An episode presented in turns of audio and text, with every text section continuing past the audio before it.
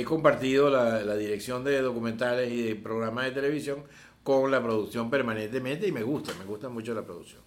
Me encanta eso de ver que yo sea capaz de crear las condiciones para que un creador pueda hacer su obra y trato de que tenga la menor cantidad de dificultades posible.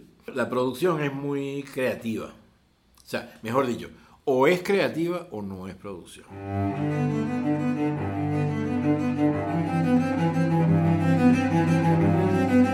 Voces del cine venezolano, una mirada crítica y reflexiva hacia el pasado de nuestro cine y un legado para las generaciones futuras en las voces de sus propios autores y protagonistas. Voces del Cine Venezolano está patrocinada por el Centro Nacional Autónomo de Cinematografía, CENAC, y Producciones Omar Mesones para Zona Cine Caracas.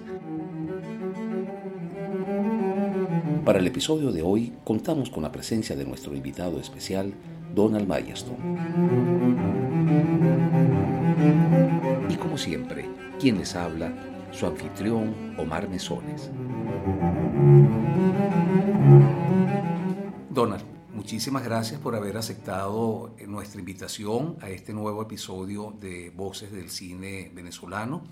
Un placer eh, que me hayan seleccionado para, este, para esta colección que me encanta. Lo que he visto que, y he oído me ha gustado mucho. Entonces me parece una gran iniciativa y creo que es un documento valiosísimo para la memoria del cine venezolano. Naciste en Caracas, o sea que eres un caraqueño venezolano vernáculo. Sin embargo, tu nombre, Donald Mayerstone, no es tan vernáculo. Mi papá se llama Donald Mayerstone. Nuestro apellido viene de una familia sefardita que vivían en Curazao. O sea, las familias nuestras eh, son parte de una cohorte de sefarditas que fueron viniendo de, las islas de las Antillas hacia Venezuela. Y bueno, mi papá, como se llamaba Donald, razón que desconozco porque mi abuela, que era tan venezolana, tan caraqueña, o Margot Jiménez Array era mi abuela, descendientes de españoles, pero se ligó con este señor Mayerton, Mayerton Capriles, que era mi abuelo. Así es como es el apellido, pues, o sea, no, sin embargo, yo nací en Caracas, pues, y mi papá nació en Caracas. Ahora, entiendo que tus papás se conocieron en Chorolí. Mi abuela Margot Margot Jiménez, la que ya te nombré, no tenía la capacidad económica para, o sea, no, mi abuelo la había dejado, mi abuelo Mayerson, era muy parrandero y entonces se había, cuentan que llegó un buque de esos de turismo a La Guaira con unas noruegas hermosísimas y él se enroló de marinero en el buque irse con las noruegas y se perdió como tres, años. Por supuesto, mi abuela tuvo que arriar con, con los muchachos, eran seis, los hermanos Mayers, donde estaba Héctor. Esa experiencia ella empezó a hacer lo que ella sabía hacer, que era que cocinaba como Los Ángeles. Entonces empezó a cocinar y a preparar granjerías ese tipo de cosas, y con eso levantó su muchacho. Una tía de mi papá, eh, Solita Mayerson Capriles, soltera, trabajaba en la Shell. Le pidió a mi abuela, dijo, déjame ocuparme de, Nonito, como lo llamaba mi padre, era el mayor de los hijos de, Margot, déjame ocuparme de, Donald y yo voy a asumir la, pues, la, crianza y, los gastos de él. Entonces mi papá vivió una vida como especial, porque esta señora que ganaba un dinero suficiente, era secretaria ejecutiva de, de alguno de esos jefes, hablaba varios idiomas, entonces lo mandó para los Estados Unidos a, estudiar en una academia. Cuando mi papá regresa a una Caracas más conservadora, aldeana, donde las niñas no podían salir solas a, pasear con los muchachos, sino con chaperonas, etc., eh, se sintió muy asfixiado, pues, porque él venía de, una sociedad como la norteamericana, que era mucho más abierta, donde las muchachas y los muchachos salían solos y había sexo en cosa que no había entre en nuestra joven sociedad. Y entonces le dijo a un amigo de él que se llamaba René Betancourt que vámonos de esta ciudad aldeana y retrasada. Y le dijo a mi tía que se iba, pues, y a su mamá y a sus hermanos. Y se montaron en una goleta que había en La Guaira que iba a hacer cabotaje, quién sabe por dónde. Bueno, se iban a la aventura. La goleta se accidenta frente a Choroné. te voy a decir, de Choroní a, Recife hay cinco horas de, navegación, entonces no habían ido muy lejos. Y cuando se bajaron en frente a, la, en la costa de Choroní descubrieron el paraíso terrenal. Ellos llegaron ahí, se, se bajaron ahí y por supuesto se olvidaron de la, se despidieron de la, de la goleta. La goleta habrá reparado su motor y se habrá ido. Y se quedaron en Choroní. mi papá daba clases de boxeo a los muchachos, se hizo amigo de lo fácil que es hacerse amigo a los 18 años, 20 años, de otros muchachos de Choroní, pescadores. un buen día vieron unas muchachas montadas a caballo que, que se veía que no eran como las demás muchachas de Choroní, y ellos preguntaron, ¿y esas quiénes son? No, esas son las García, esas son del Hacienda del Portete, esas son las señoritas pues de, de las mantuanas.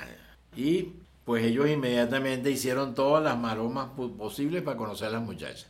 Las muchachas me imagino que también sintieron curiosidad por aquel par de patiguines caraqueños que estaban ahí, ¿no? Que se, era evidente que no eran como los demás muchachos del pueblo. Total que bueno, que se conocieron esas muchachas y, esos jóvenes caraqueños y se, mi mamá le hizo una comida, unos pollos al vino. Y el atracón que se me dio mi papá fue tan pantagruélico que se le atravesó un hueso con la, porque tenían seis meses comiendo pescado con, con tostón, con, con, plátano verde. Y aquella comida con vino, con, pollo, con no sé cuánto. Se metió aquel atracón y el tipo se le atravesó y fue mi mamá quien tuvo que sacarle el hueso de la, de la boca. Una, completamente grotesca, si te pones a ver. Pero bueno, así se conocieron y se enamoraron. A los seis meses se habían casado. Bueno, quedó flechado con hueso de pollo.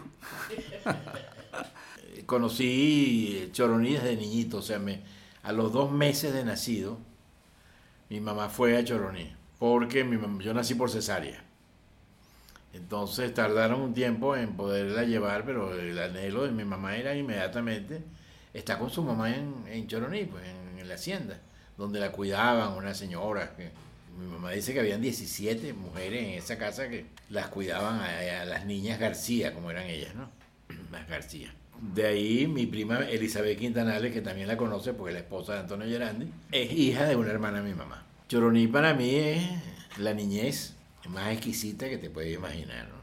en lo que había unos días libres, mi papá, que era un eh, fanático de Choroní, agarraba la muchachera y, bueno, nada, se hacían maletas y para Choroní. Un viernes en la tarde, mi papá saliendo de la oficina de la llena de eléctrico donde trabajaba, montando los colotos en un estudio de Becker que tenía y arrancando para Choroní para regresar el domingo, porque el lunes había escuela y, y trabajo.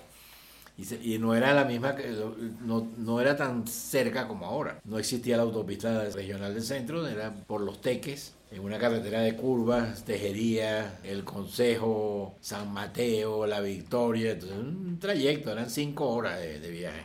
A medida que íbamos, que empezábamos a bajar de la, de, de la cumbre de, entre Maracay y Choroní, empezaba el placer inaudito de empezar a ver los cacaos, cargados, los racimos de mamones en la carretera, porque entonces los campesinos van sacando, siempre tenían esa carretera adornada de, de frutos y de comestibles, y mi papá iba comprando cosas.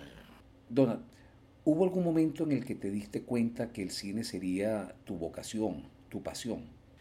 Cuando la televisión llega a Venezuela, que creo que es en el año de 1952, yo tengo siete años. Y como mi papá trabajaba en la General Electric y era gerente de ventas, le dijo, llévate un televisor y ponlo. Y ahí iba toda la cuadra a ver las películas. A ver. Y entonces, claro, es otra vez la imagen, siempre la imagen presente en la vida de uno. Eh, éramos aficionados a las series norteamericanas que pasaban de Kit Carson, El Zorro, esa cosa. Y luego se produjo un hecho importante. En la cuadra nuestra estaba vivía una señora llamada Manola García Maldonado. Manola García Maldonado fue una de las actrices de Radio Caracas que hicieron, de las primeras personas que hicieron teatro en televisión en Venezuela.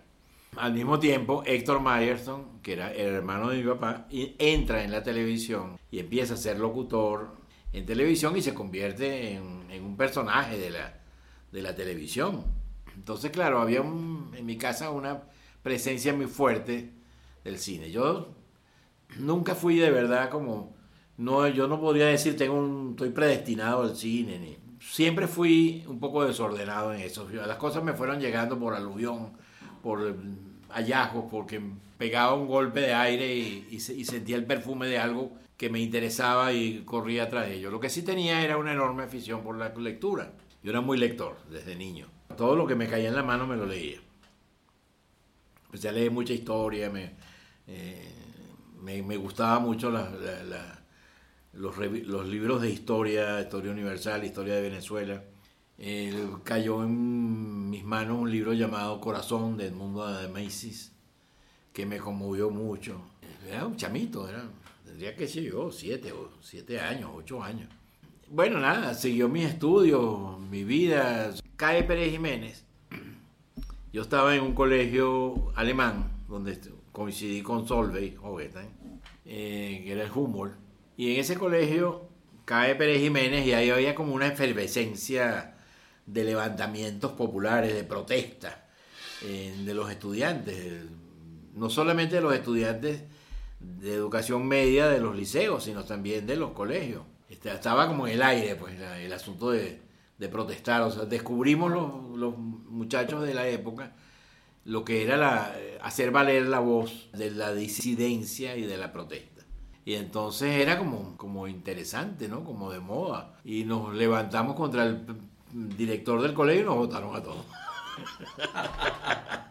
Hicieron un levantamiento contra el director y nos votaron. Cuando me votan, no sé cómo con, cómo consiguió mi padre que el director del Instituto Escuela, que estaba en la Florida, me admitiera en el colegio. Y ahí empezó una vida totalmente diferente para mí, porque en ese colegio el director, que era Orlando Alvarado, había contratado a la mayoría de la gente, profesores de izquierda que estaban vetados por el gobierno de Pérez Jiménez. Entonces ese colegio contaba con una de las planteles de profesores más ilustres que, que, que, había en el país, estaban todos ahí, eran nuestros profesores. Entonces había un ambiente progresista y contestatario que provenía de nuestros profesores. Entonces los profesores nos ponían a nosotros a contestar las cosas, a contrastar lo que veíamos, a, a analizar nuestras vidas. O sea, no era un colegio cualquiera, era un colegio interesantísimo. Y eso estaba ocurriendo en un colegio de clase media no era un liceo, pues, no era empezamos a hacer contacto con los muchachos de Andrés Bello, del Liceo Aplicación, que eran del Fermentoro, y se crearon unas peñas de discusión literaria, cultural, se empezaron a crear círculos de, para oír música. Tuve pocos muchachos a los 13 años, todos en un salón escuchando a Mendelssohn es una cosa extraordinaria, porque entonces el despertar de la conciencia de un intelectual, que fue lo que, lo que me terminé convirtiendo, este, lo, encontré yo en el colegio a muy temprana edad, a los 13 años ya yo estaba eh, leyendo a Góngora y discutiendo a Quevedo con el grupo que venía del, del Fermín Toro o con el grupo que venía del Andrés Bello. Es todo ese momento post dictadura que hay una efervescencia del descubrimiento de las ideas en la sociedad venezolana y en los jóvenes es muy fuerte. ¿no? Entro a la universidad muy joven a estudiar eh, sociología y antropología y ya cuando estoy eh, en el año 65, o en el 63, empiezo yo a, acercarme al mundo del teatro. Tengo una discusión con mi mamá que me revisaba los pantalones a ver, me encontraba papelitos y estaba yo iniciándome también en las ideas de izquierda. Había leído un libro que mi papá me dio cuando estaba en tercer año bachillerato, tenía 14 años, que me voló los tapones. El libro se llamaba La fábula del tiburón y las sardinas. Era un libro de Juan José Arevalo, que fue un presidente de, creo que de Nicaragua, que fue depuesto. Entonces él hacía todo un análisis de lo que era el poderío norteamericano y de las grandes empresas transnacionales y cómo pretendían apoderarse pues, de, las riquezas del resto del mundo, sobre todo de América Latina. Ese libro me, me, movió mucho y empezamos a tener, creamos un círculo, el círculo literario del Instituto Escuela. Ahí estaba Alberto Valero, que sigue siendo mi amigo, que fue diplomático muchos años y fue crítico de cine eh, Jaime López Sanz, eh, Antonio Padrón Toro, no sé si está vivo porque la última vez lo vi, estaba muy enfermo. Arlette Machado, la hija de Gustavo Machado. Todos esos eran mis compañeros. Y entonces empiezo a trabajar en teatro. Tengo un pleito con mi mamá y me voy a, vivir a casa de Álvaro de Rosón, dramaturgo y sobre todo hombre de teatro. Ahí vivían Álvaro de Rosón, Miguel Ángel Fuster y Gustavo Artiles. Artiles era un musicólogo que tocaba flauta. Miguel Ángel Fuster fue uno de los compositores eh, importantes del, siglo XX, del cine venezolano del siglo XX. Y entonces ellos me protegieron, porque yo era un muchacho, ya yo tenía 18, y me consiguieron un trabajo en la Radio Nacional. Y fue una época gloriosa de la, de la Radio Nacional. Toda esa gente que trabaja en la radio, trabaja en la Radio Nacional, trabajaba lo mejor de la intelectualidad de Caracas en esa época. Entonces, esa gente que me, que me rodeaba, por supuesto, eran mayores que yo un poco, ¿no? Nos metimos a comprar una librería que tenía Eduardo Morreo, padre, que estaba acá quebrada, pero que era una preciosidad de librería en la calle Villaflor, de esa banda grande que se llamaba Humanitas, Humanitas, Eduardo Morreo. Ese es otro de esos personajes que yo eh, no olvidaré nunca. Eduardo era un príncipe de la cultura un hombre extraordinario con una libertad interior y con una apertura hacia todos los jóvenes que fue fundamental. Bueno, bueno, se le quebró, la, la, librería porque lo que no era buen negociante posiblemente. Pero había sido un diplomático este, importante y un hombre, bueno, es el hombre que el foro cinematográfico lo hicimos con Eduardo de líder. Eduardo fue el que condujo que toda aquella, aquella locura que había entre los cineastas y el gobierno llegaran a buen puerto y se creara Foncine. Donald, llegamos al año 1966 con Imagen de Caracas. Claro, empiezo en teatro, el teatro me llevó a la fotografía y la fotografía me llevó al cine. Termino la universidad y entro en Imagen de Caracas porque, por accidente. Yo tenía amores con una, una muchacha que era hermana de Juan Santana un buen día, estoy de visita en Sarría, donde vivían los Santana. Llega Juan emocionado, que en paz descanse, y dice, caramba, vengo alucinando de una cosa que acabo de ver que es única. Juan había sido invitado a ver la maqueta del espectáculo de lo que iba a ser Imagen de Caracas. A mí el cine no me llega como una pasión avasalladora, como otras personas que piensan que tienen que hacer cine porque tienen que hacer cine porque tienen que hacer cine, sino que me llega por, por carambola. Pues. Yo estaba en, ese mundo, pero yo nunca fui fotógrafo, por ejemplo, eh, por vocación. Sin embargo, cuando estoy en Imagen de Caracas, eh, donde empecé como antropólogo que para trabajar en las investigaciones del guion. Seguí, hice, hice guiones, el, el guion de la secuencia de, del ajusticiamiento de, José María España lo hice yo, por ejemplo. Después hice producción. Y un buen día, el fotógrafo oficial, el estilo de imagen de Caracas era José Sigala, que era un ilustre fotógrafo venezolano de, origen larense, ya fallecido, quien venía de ser un, ilustre fotógrafo en Londres. Se dedicaba a las modas y era un tipo muy exquisito. El trabajo de Sigala es un trabajo notable no aguantó el desorden de Jacobo Borges, el, volcán que, eh, de lava ardiente que era imagen de Caracas, donde todo iba surgiendo. Estábamos descubriendo todos los días, estábamos descubriendo algo. Pero no solamente los, los, los muchachos, pues. Pedro Laya, Juan Santana, Fernando Toro, eh, Emilio Ramos, Roberto Ciso, éramos, eh, digamos, ese, ese grupo de, que fuimos asistentes de cámara, eh, maquinistas, de todo, sino que también estaban absolutamente desbordados Jacobo, Mario Robles, Juan Pedro Posani, o sea, era un, era un alud de una cosa que iba a, ser, a borbotones, iba creciendo, iba creciendo, iba produciendo hallazgos todos los días, todos los días.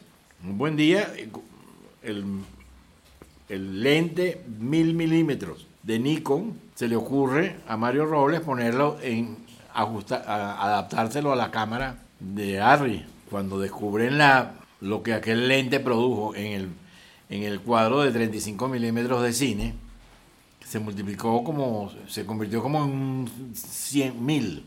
Un lente impresionante. Entonces con eso hicieron una secuencia que quedaron extraordinarias. Todo eso era un descubrimiento, todo era un descubrimiento. Por supuesto, eh, aprendí de todo ello.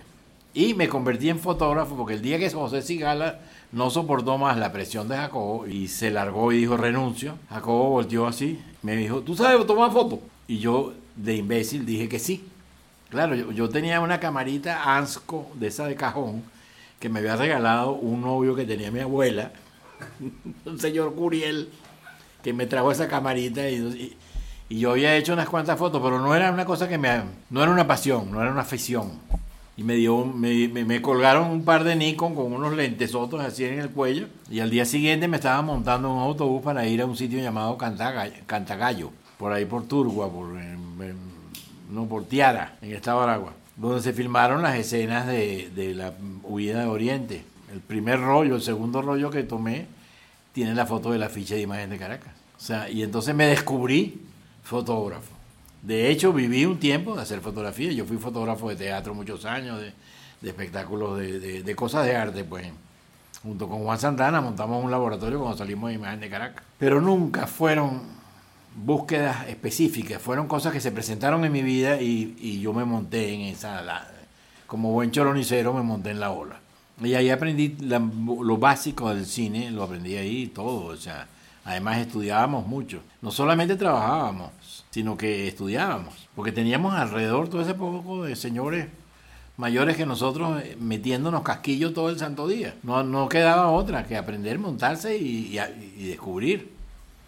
Fue una experiencia muy, muy, muy, muy emocionante. Salimos de Imagen de Caracas y ya el cine era lo que me gustaba. Ahí lo tenía ya claro. Y hacíamos fotografías. Juan, Juan y yo teníamos un laboratorio, hacíamos fotos de teatro, muchísimas fotos de teatro, que, que es, es muy bello el, el trabajo que hicimos en esa época. Hicimos un trabajo con Sonia Sanoja extraordinario. Y entonces eh, yo me hice amigo de Carlos Camacho, que era un señor de la, que, que manejaba la OSI, la, la parte de cine de la OSI. Era un periodista. Y Carlos me dio entrada, nos dio entrada en su oficina y nos dio material virgen y para que hiciéramos un par de cortos, yo hice Atabapo con una expedición de la Escuela de Antropología y Juan hizo Madama Isidora, un documental sobre el Callao. Y ahí empezamos nuestra carrera de cineasta. Llevé a Tabapo, se lo presenté al comité que estaba seleccionando el material para la primera muestra de cine documental de, la, de, de Mérida, 1968. Estaba Carlos Rebolledo en la sala del Museo de Bellas Artes viendo, visionando material. Logré meterme la peliculita eh, y eh, Carlos me la aceptó. Y fuimos a Mérida al 1968 conocimos a todos esos cineastas latinoamericanos, de Mar- Marta Rodríguez de, de Colombia, Carlos Álvarez, eh, los peruanos, Mario Handler, Fernando Solana, La Hora de los Hornos, Getino, Miguel Litín, jovencito, de Chile, que traía también un corto, Gerardo Vallejo, los mexicanos. Y bueno, imagínate tú, eh, ya metido a cineasta total. Donald, en el año 69, después de, de Atabapo, que es del año 67, aparece Renovación, que es una película que de alguna manera se gesta dentro de la Escuela de Sociología de la Universidad Central, de donde tú eras estudiante, y La autonomía ha muerto. Eh, háblanos, por favor, de estos dos mm, trabajos del inicio de tu carrera cinematográfica y coméntanos también si sientes que de alguna manera tienen influencia del cine cubano de Julio García Espinosa, con su teoría o su planteamiento del cine imperfecto de Santiago Álvarez. Son películas que, que- que, bueno, nos recuerdan un poco el formato de estas películas cubanas de la época. Conversanos un poco sobre, sobre estas, estos títulos. Mira, yo no dudo que lo hubiese, simplemente creo que nunca fue consciente. Es decir, lo que pasa es que en ese momento de la historia del cine latinoamericano, estamos todos envueltos como en una, en una atmósfera colectiva que nos hacía que nos pareciéramos unos a otros. Eh, la canción Me gustan los estudiantes de Violeta Parria aparece en no menos de 15 documentales latinoamericanos de la época. La era está para yendo un corazón de Silvio Rodríguez es la canción con la que termina Renovación, pero también es la canción de tres documentales latinoamericanos de la época. Es decir, había algo que nos hermanaba y que nos hacía que nos pareciéramos en esos días, no, no puedo precisar exactamente en qué momento una cosa ocurre detrás de la otra. Así que yo tenía unos amigos de la escuela de sociología, ya yo había graduado, que me llaman para que tome fotos para unas elecciones que iban a ver en la escuela de sociología. Alfredo Anzola, que era parte de un grupo de amigos donde nos reuníamos casa de una poeta amiga nuestra y pasábamos noches enteras cantando y oyendo a Bob Dylan, leyendo poesía, etcétera. Alfredo está haciendo una película sobre la toma de sociología que se llama La desesperación toma el poder. Alfredo tiene una, una virtud para hacer peliculitas muy breves, muy significativas y muy bien construidas. Y le encanta ese tipo de producto hecho entre amigos, sin mucho esfuerzo económico, con una gran humildad, pero con, un, con mucha inteligencia. Y hace esa película de la toma, la desesperación toma el poder. Ayudando a Alfredo a hacer la película en el mismo grupo ese que estábamos. Nos ayudábamos, pues, hacían, agárrame la cámara, monta el trípode, pon las luces. Me llaman la gente de sociología para que les tome fotos al grupo que va a hacer, eh, va a participar en las elecciones. Estaban Alfredo Chacón, Efraín Hurtado, Mario Di Polo, un señor, un muchacho de apellido Caraballo, etcétera, que iban a, iban a ser candidatos para una cosa que ellos llamaban el Comité de Revolucionario de Acción Estudiantil. Todo eso al calor de la, de la toma de sociología. Empiezo a tomar la foto.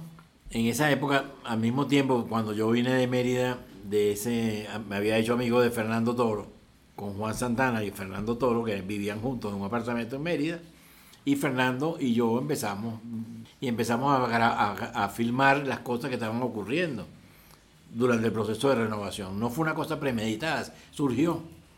En 40 días filmamos lo que fue renovación. O sea, 40 días. En 40 días hicimos 40 minutos de película, los dos solos, con ayuda de Alfredo.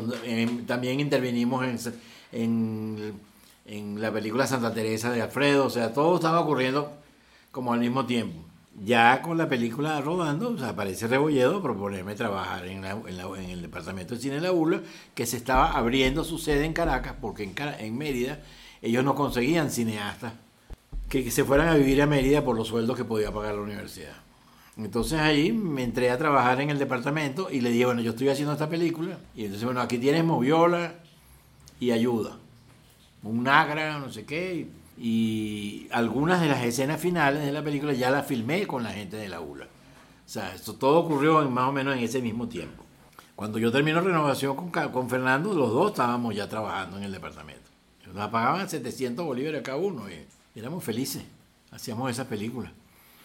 Y entonces, bueno, ahí empezamos a trabajar con Hugo Olive, que fue una gran escuela. Hicimos Basta, eh, Caracas, dos o tres cosas, Diamantes, con Olive las tres fueron experiencias muy valiosas para nosotros. Hicimos TV Venezuela con, con Solé, Juan Santana hizo Salvador Valero, un artista del común, que es un documental muy hermoso sobre un pintor popular de, Trujillo. Y entonces Renovación se termina en dentro del departamento de cine. Y es parte de la producción del departamento de cine del año 69. Y ese año se el Departamento de Cine presentó en el Ateneo de Caracas, en la vieja sede del Ateneo, presentó una muestra de nueve documentales hechos por ese grupo. Fue un año, te podrás imaginar, súper febril.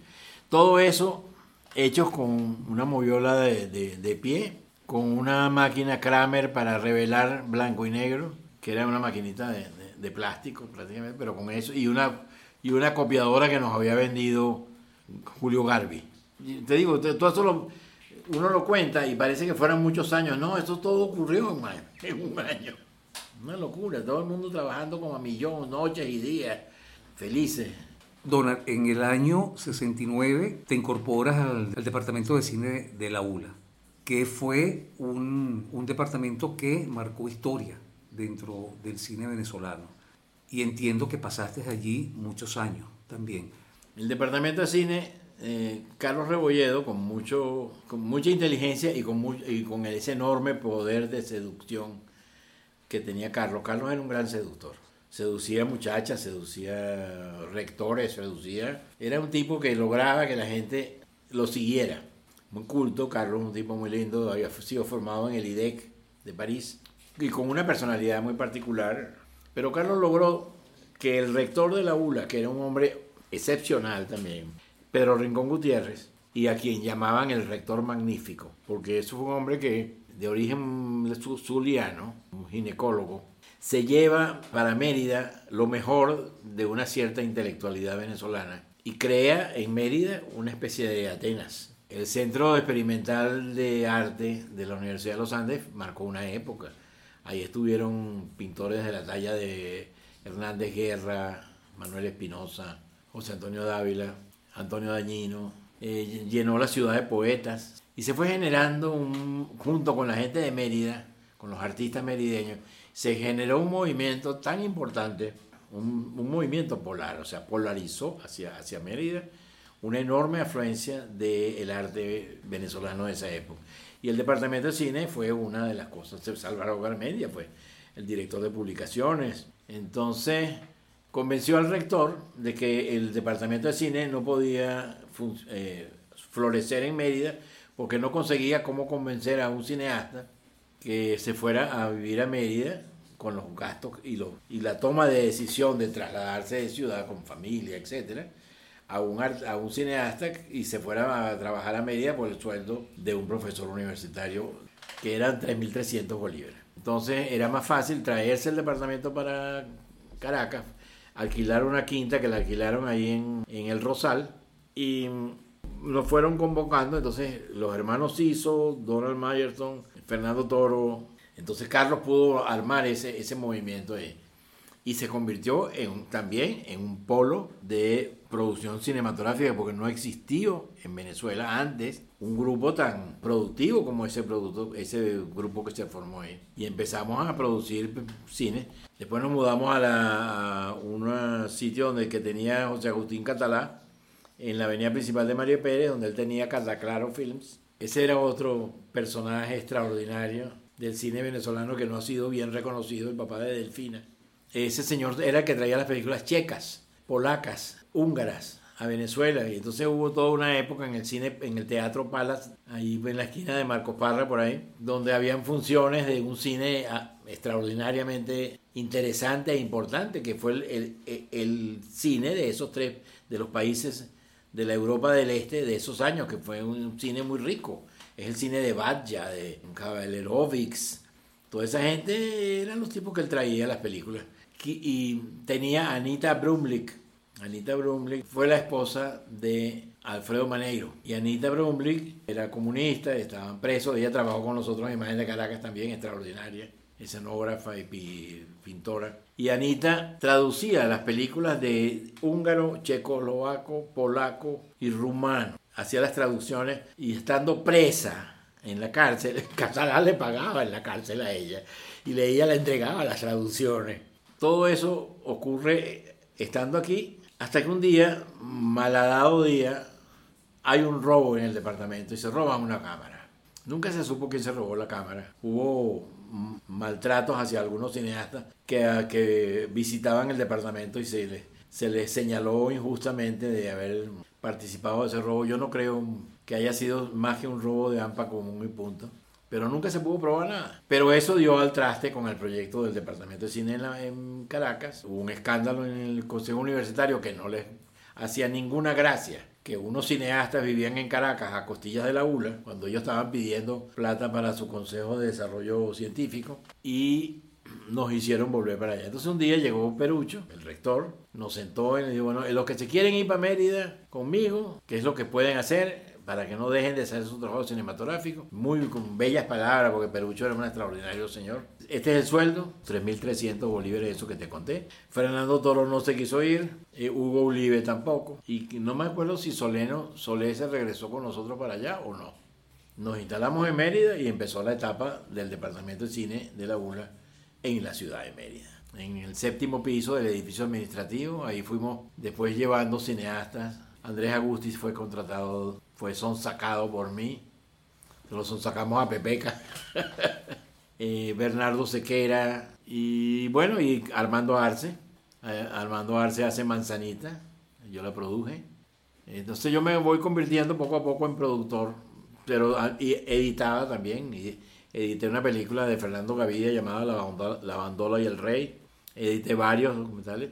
Hice varios documentales institucionales para la universidad, uno que se llama Medicina Rural, que a mí me gusta mucho, uno que se llama Microscopía Electrónica, uno sobre las, selvas de Ticoporo y el trabajo forestal de la Universidad de los Andes, que es importante, en el, eh, muy poco apreciado y muy buen trabajo que ha hecho la Facultad de Ciencias Forestales en toda esa zona de Barinas, eh, Mérida, Piedemonte entonces estuvimos ahí eh, trabajando, como hicimos a partir de ese momento yo empecé a tomar cierta participación en el hecho de aceptar documentales de otra gente, como por ejemplo El embrujo de, Petricelli, que es una película importantísima, es uno un documental sumamente interesante, aquel que hace Petricelli en, los galpones vacíos de la, de la cervecería Caracas. Eh, Trans, de unos muchachos donde estaban Lemos y,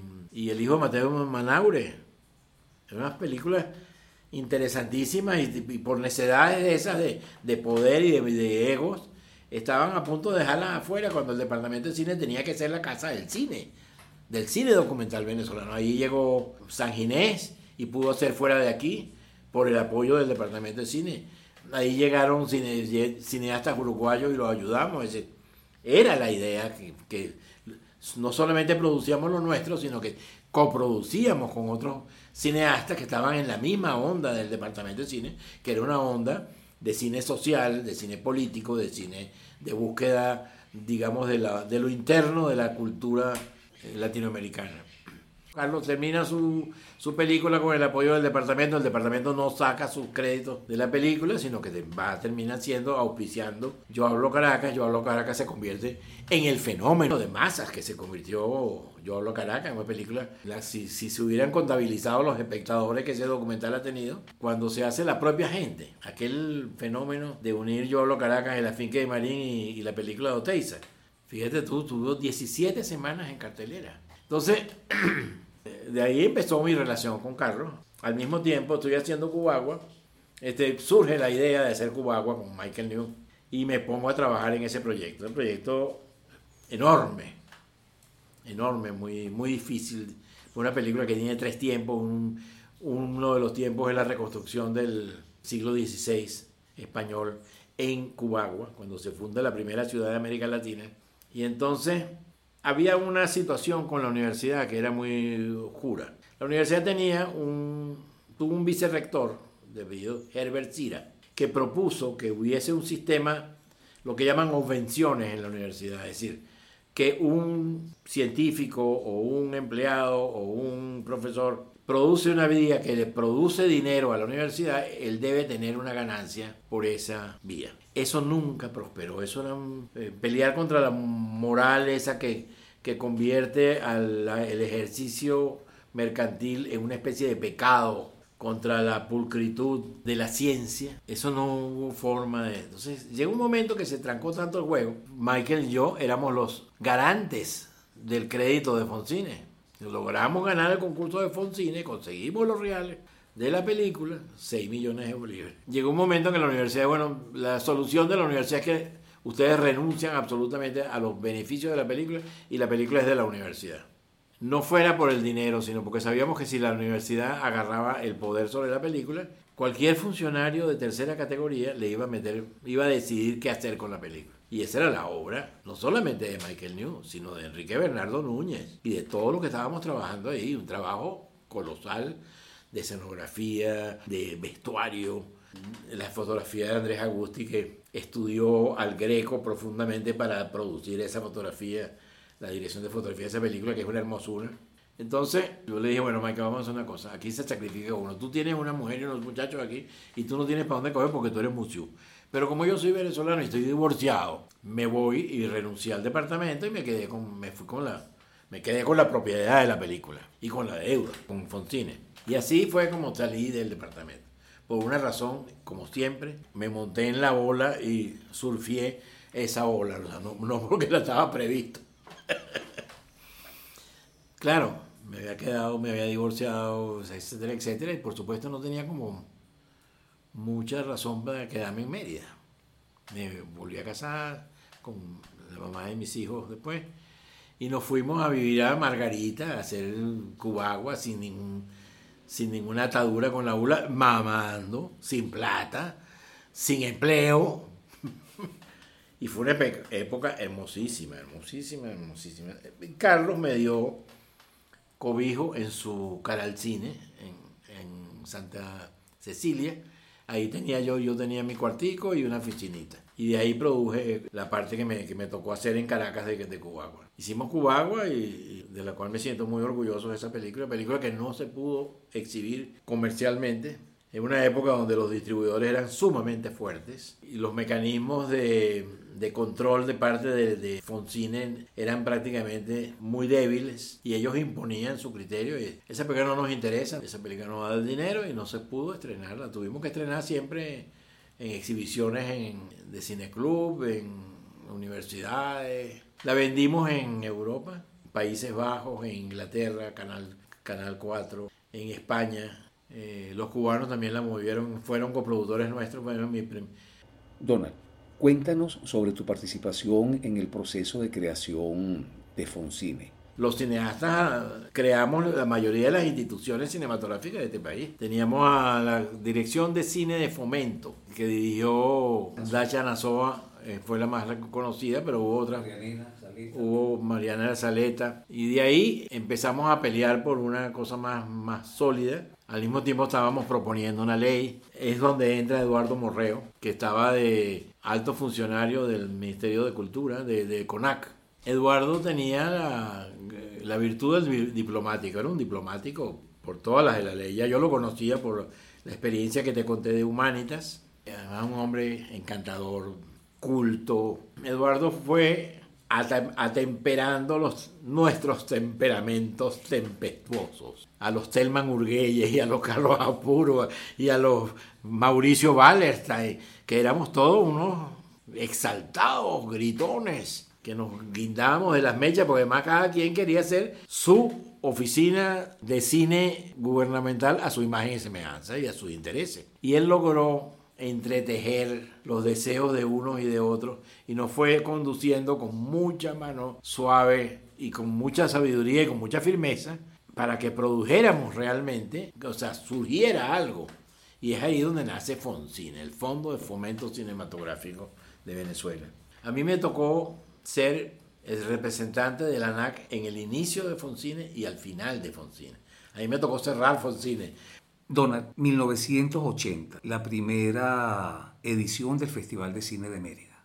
Tarik Suki eh, tenía una relación, Tarik es un hombre, hay que poner en contexto cómo es Tarik, ¿no? Tarik es un hombre que todo el mundo lo quiere, es dulce, Tari tenía una relación particular con el alcalde de la ciudad de Mérida, que era un copellano, llamado Jesús Rondón Nucete. Y Tari convenció a Jesús Rondón Nucete de que nos apoyara con un festival de cine en la ciudad de Mérida. Porque como Mérida es una ciudad turística y es una ciudad estudiantil, entonces Tarik le hizo ver a Rondón que era una buena posibilidad y él contamos con el, se contó con el apoyo decidido de la alcaldía del municipio Libertador de Mérida. Al mismo tiempo, la Universidad de los Andes, siendo una fuente tan importante del movimiento económico de la ciudad, se sumó al asunto. la Asociación de Hoteles de Mérida hicieron unos trabajos, unos descuentos muy especiales y se creó, pues se, se hace el primer festival de cine nacional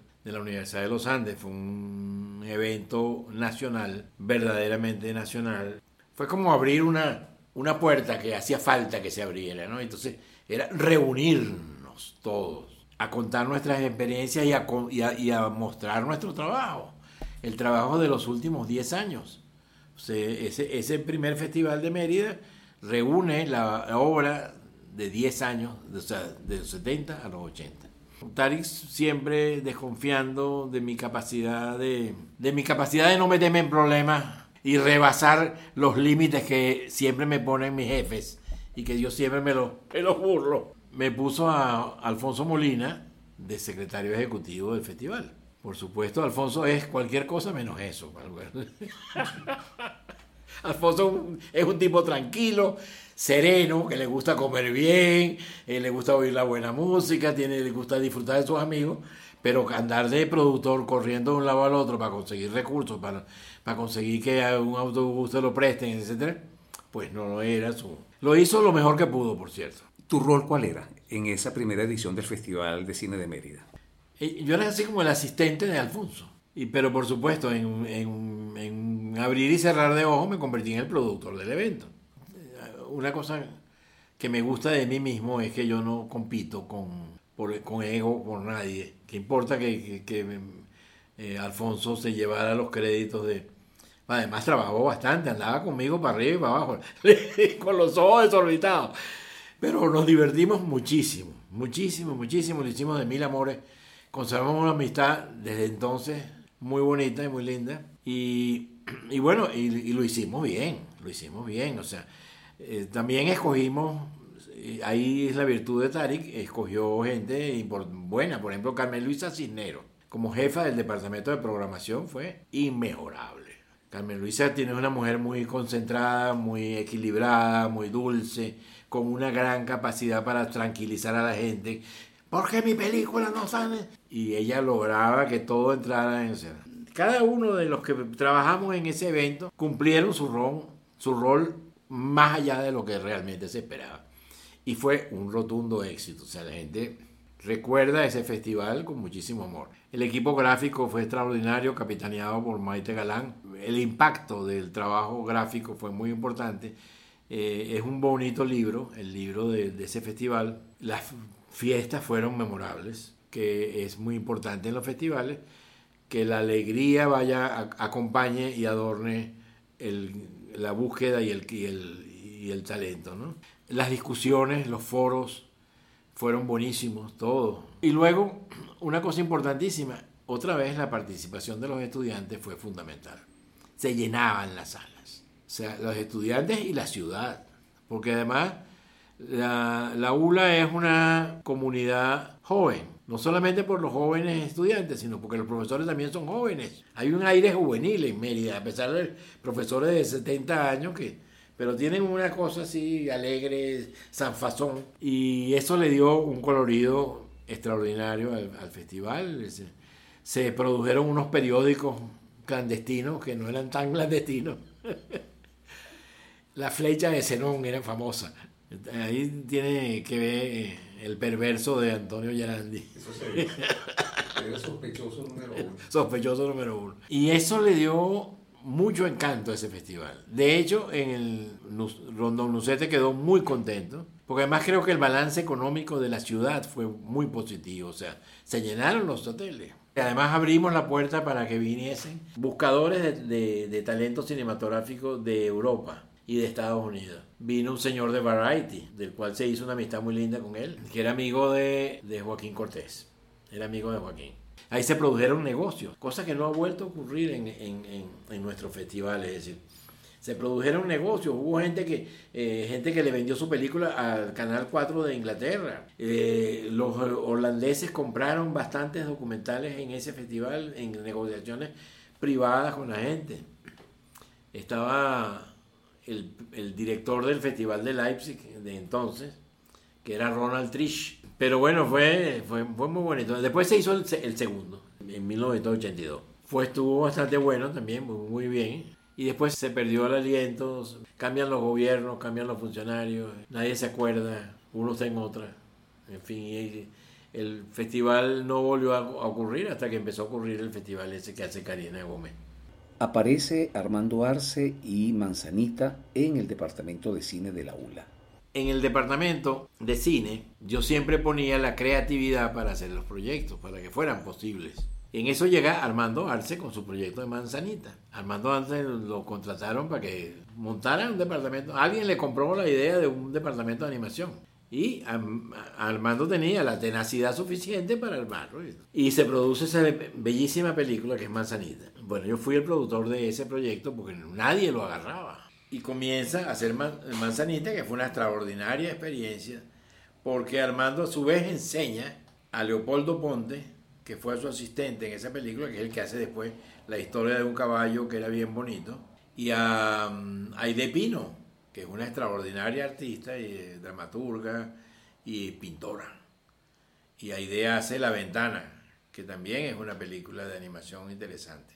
Manzanita fue una experiencia sumamente grata. Yo, yo hago la voz del. hicimos doblaje de voces, todo lo hicimos nosotros. Eh, la cámara la hacía el negro Perucho, yo hago la voz del gusanito, una muchacha que nos gustaba mucho, Teresita Martínez, que era profesora de física, hizo la voz de Manzanita, Fernando Gavilla hizo la voz del Coco, Roberto Siso hizo otro personaje y así el estudio de sonido lo hizo, lo construyó Gramito, Estefano Gramito, quien es a su vez un muy, buen carpintero. Entonces él inventó la forma de insonorizar aquel lugar de una manera muy ingeniosa y es uno de los mejores estudios que yo he conocido. El departamento era como una serie de islas flotantes sin conexión entre sí. Y a mí me llamó la atención y entonces me dediqué a que los proyectos entraran en un plan, en un en una posibilidad de hacerse. Y entonces empecé a producir, poco a poco fue. Un día llegó Oscar Garbizo con El patio se está hundiendo y Tenana era la productora. Y entonces, bueno, no, al rato estaba yo montado en la producción de, del patio se está hundiendo y me gustaba mucho hacerlo además. Y le dio coherencia al trabajo del departamento. Yo creo que eso es tal vez uno de mis mayores logros como productor. La producción es muy creativa si uno se lo propone, como que sé que lo sea, si no, no. Es mecánica y es costosa. Producir en América Latina, producir en el, desde su desarrollo, producir en países con dificultades económicas como el nuestro, si no se hace con creatividad, son costosísimas las películas. Donald, produjiste un par de películas con Carlos Aspurua, películas de ficción ya fuera del departamento de cine de la ULA. ¿Nos puedes hablar un poco sobre eso? Con Carlos hice una parte de algo para Amazonas el negocio de este mundo, Caño Mánamo, detrás de la noticia. Pesca de arrastre en esa época, no plenamente, pero sí, le daba, me metía mano y la que más, a la que más le metía el pecho fue a Caño Mánamo, que es una película de la cual también estoy muy orgulloso, me gusta mucho.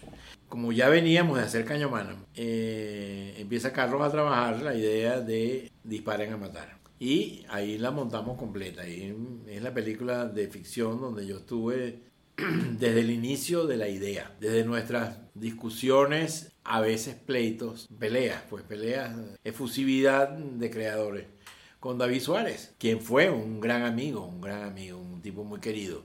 Digamos que ese proceso lo viví desde el principio. A mí como productor me interesa una obra desde un punto de vista integral. Yo participo desde el guion en adelante, desde la selección de la idea, desde la selección de los escenarios, de todo, todo, todo, todo me interesa no me pongo muy necio ni fastidioso ni, ni muy interventivo, pero tampoco permito que se vaya la película por el caño por, por falta de objetividad, sino que trato de ayudar a que, se conduzca el proyecto a buen puerto de un modo asertivo hacia adelante y quitando obstáculos y, y quitando aditamentos que no le hacen ninguna falta al proyecto, que eso pasa mucho en, en los proyectos. Esos proyectos se llenan un, director se empeña en una secuencia que no le quita, no le da nada a la película y más bien la, la vuelve más lenta, por ejemplo. Y luego, mi, en mi vida por Shannon, lo que hice fue simplemente ayudar, o sea, preparar la preproducción para que Carlos consiguiera todos los elementos, pero no seguimos juntos ya por razones eh, privadas. Pues. Donald, a lo largo de tu carrera cinematográfica, sobre todo como productor, participaste activamente en varias producciones de proyectos de animación. De toda esa trayectoria que tú has tenido en, proyectos de, animación, es lo que de alguna manera te dio el piso para enfrentar un proyecto de, gran envergadura como lo fue Caporito. Eh, ¿Pudieras hablarnos, por favor, un poco de toda esa trayectoria y de tu vinculación con proyectos de, de animación? Yo estaba en la ULA en el departamento de cine de la ULA y me fui convirtiendo en productor naturalmente, pues yo soy un productor natural. Tanto que he compartido la, dirección de documentales y de programas de televisión con la producción permanentemente y me gusta, me gusta mucho la producción. Me encanta eso de ver que yo sea capaz de crear las condiciones para que un creador pueda hacer su obra y trato de que tenga la menor cantidad de dificultades posible. La producción es muy creativa. O sea, mejor dicho, o es creativa o no es producción. En, mi carrera como productor de animación, comienzo mi relación con Viveca, hacemos, ella había hecho La Equilibrista, que es un corto que a mí me encanta, muy bonito, es una película que ella tiene de, de una equilibrista que tiene miedo de subirse en la cuerda, muy lindo corto. Teníamos que hacerlo, habíamos ya enganchado con Vive y estábamos haciendo Los Niños de Venezuela, entonces habíamos hecho el primer corto y nos fuimos a la selva con un dinero que le aprobó el SENAC a Viveca. Compramos una camarita de esas de 13 CD y un pequeño grabador y nos fuimos a Mavaca, en el Amazonas, entre el límite entre el estado Bolívar y Amazonas. Ahí a la orilla del Orinoco grabamos en una aldea llamada Mavaca, nos fuimos a como inspirar. Entonces, a, a su vez que hicimos un documental, que es el segundo corto de nuestra serie Los Niños de Venezuela, que tiene el nombre de Mavaca, tomamos todas las ideas que Viveca iba a desarrollar de dibujos de los niños, de cómo se pintaban, etcétera, etcétera, para hacer Titirigüe, que es una película que ella ya traía eh, trabajada sin haberla podido realizar y me convertí en el productor de Titirigüe, El canto de la noche, que es la segunda película de animación de Viveca Baiz. Eso es lo que yo he producido en animación. Y luego, por supuesto, hicimos Caporito, eh, un largometraje de animación que nos llevó 10 años de trabajo, del cual estamos muy orgullosos. ¿Puedes hablarnos un poco sobre esa larga experiencia de Caporito, 10 años? Caporito es tal como aparece en, el, en un detrás de cámara, que es un amigo nuestro. Es una experiencia que surgió, como siempre, lo montamos en una tabla y no sabíamos para dónde ir. Empezamos a a soñar con la idea de hacer no un largometraje, en ningún momento habíamos hablado de hacer un largometraje, sino que como estábamos haciendo los niños de Venezuela y viajábamos mucho grabando niños en distintas regiones del país, fuimos a Mérida, nosotros tenemos una amiga allá, eh, que es amiga de Viveca desde la época de Cumaná, que es Gisela Barrios. Gisela le, con una cantaleta detrás de Viveca, hay que hacer una cosa con el oso porque van a acabar con el oso y Gisela nos empezó a nutrir de lo que significaba el oso frontino en la mitología indígena. O sea, no es solamente un animal en peligro de extinción, que además es autóctono de los Andes, es también parte de la mitología, es el protector de los indios, es el protector de las costumbres, es el protector de los árboles. O sea, toda esa mitología de los, de los indios de la zona andina, el oso frontino, el oso de anteojos tiene un papel sumamente importante desde el punto de vista simbólico. Entonces, bueno, nada, empezamos a indagar haciendo un programa sobre el oso frontino para los niños de Venezuela. Fue creciendo la idea y entonces un día dijimos, bueno, vamos a, ¿por qué no escribimos una historia? Viveca crea una escaleta de más o menos cómo debe ser el desarrollo de la historia. Y yo me pongo a escribir, a convertirlo en un guion cinematográfico.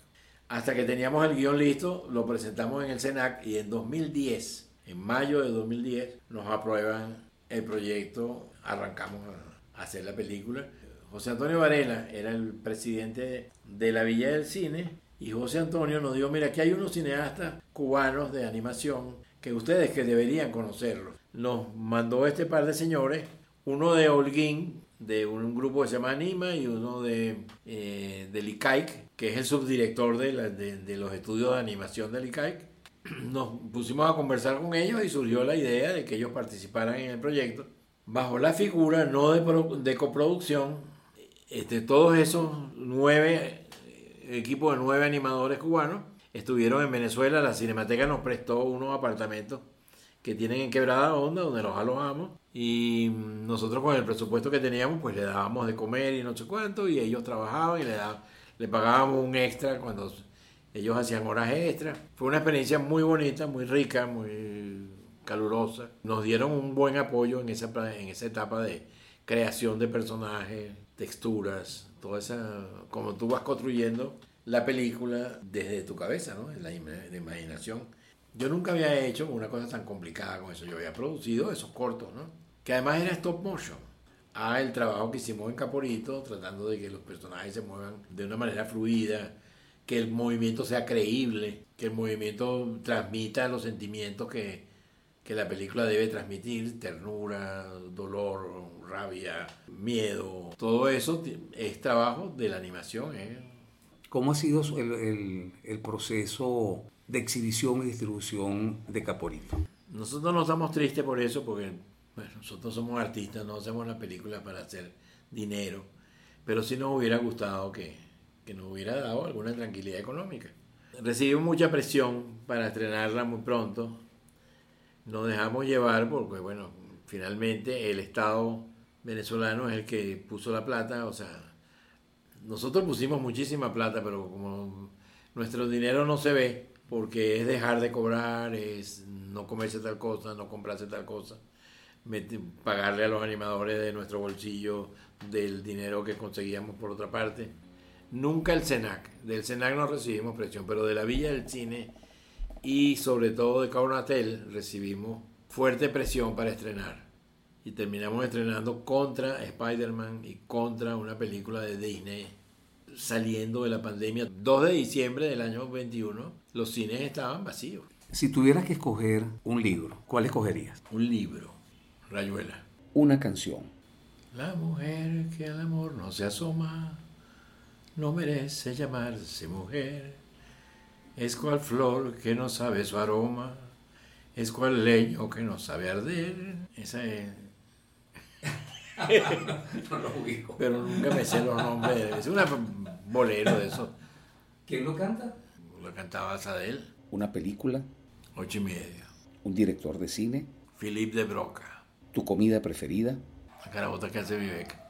¿Tendrás alguna receta de cocina que quieras compartir con nosotros? A mí me gusta mucho hacer pescado. Aunque me gusta el pescado frito, siempre trato de evitar el frito. Y agarré y puse una cama de cebolla sobre un sartén con un puntico de aceite de oliva sobre, la, sobre las cebollas picadas en media luna. Coloqué los filetes del pescado, eh, le puse encima tiritas de ají dulce, otra vez cebolla y lo cubrí con cilantro y lo puse a fuego muy, muy, muy lento. En lo que se suda y se está cocido, está listo y es una delicia porque te tomas el caldito primero y el pescado queda tierno y perfumado. Bueno, Donald, muchísimas gracias por habernos prestado eh, tanto tiempo. Fue una entrevista o un encuentro largo. Te conozco, nos conocemos desde hace muchísimos años y bueno, creo que ahora te conozco un poco mejor. Muchísimas gracias por acompañarnos. Un gran cariño por la gente que escucha, que escuche este programa o esta conversación. Realmente es un honor que me hayan escogido. Amo mucho lo que hago y estoy bastante satisfecho de la vida que, que he hecho. De modo que me agradó mucho compartir. Lo que yo he hecho toda la vida es compartir con la gente lo que sé.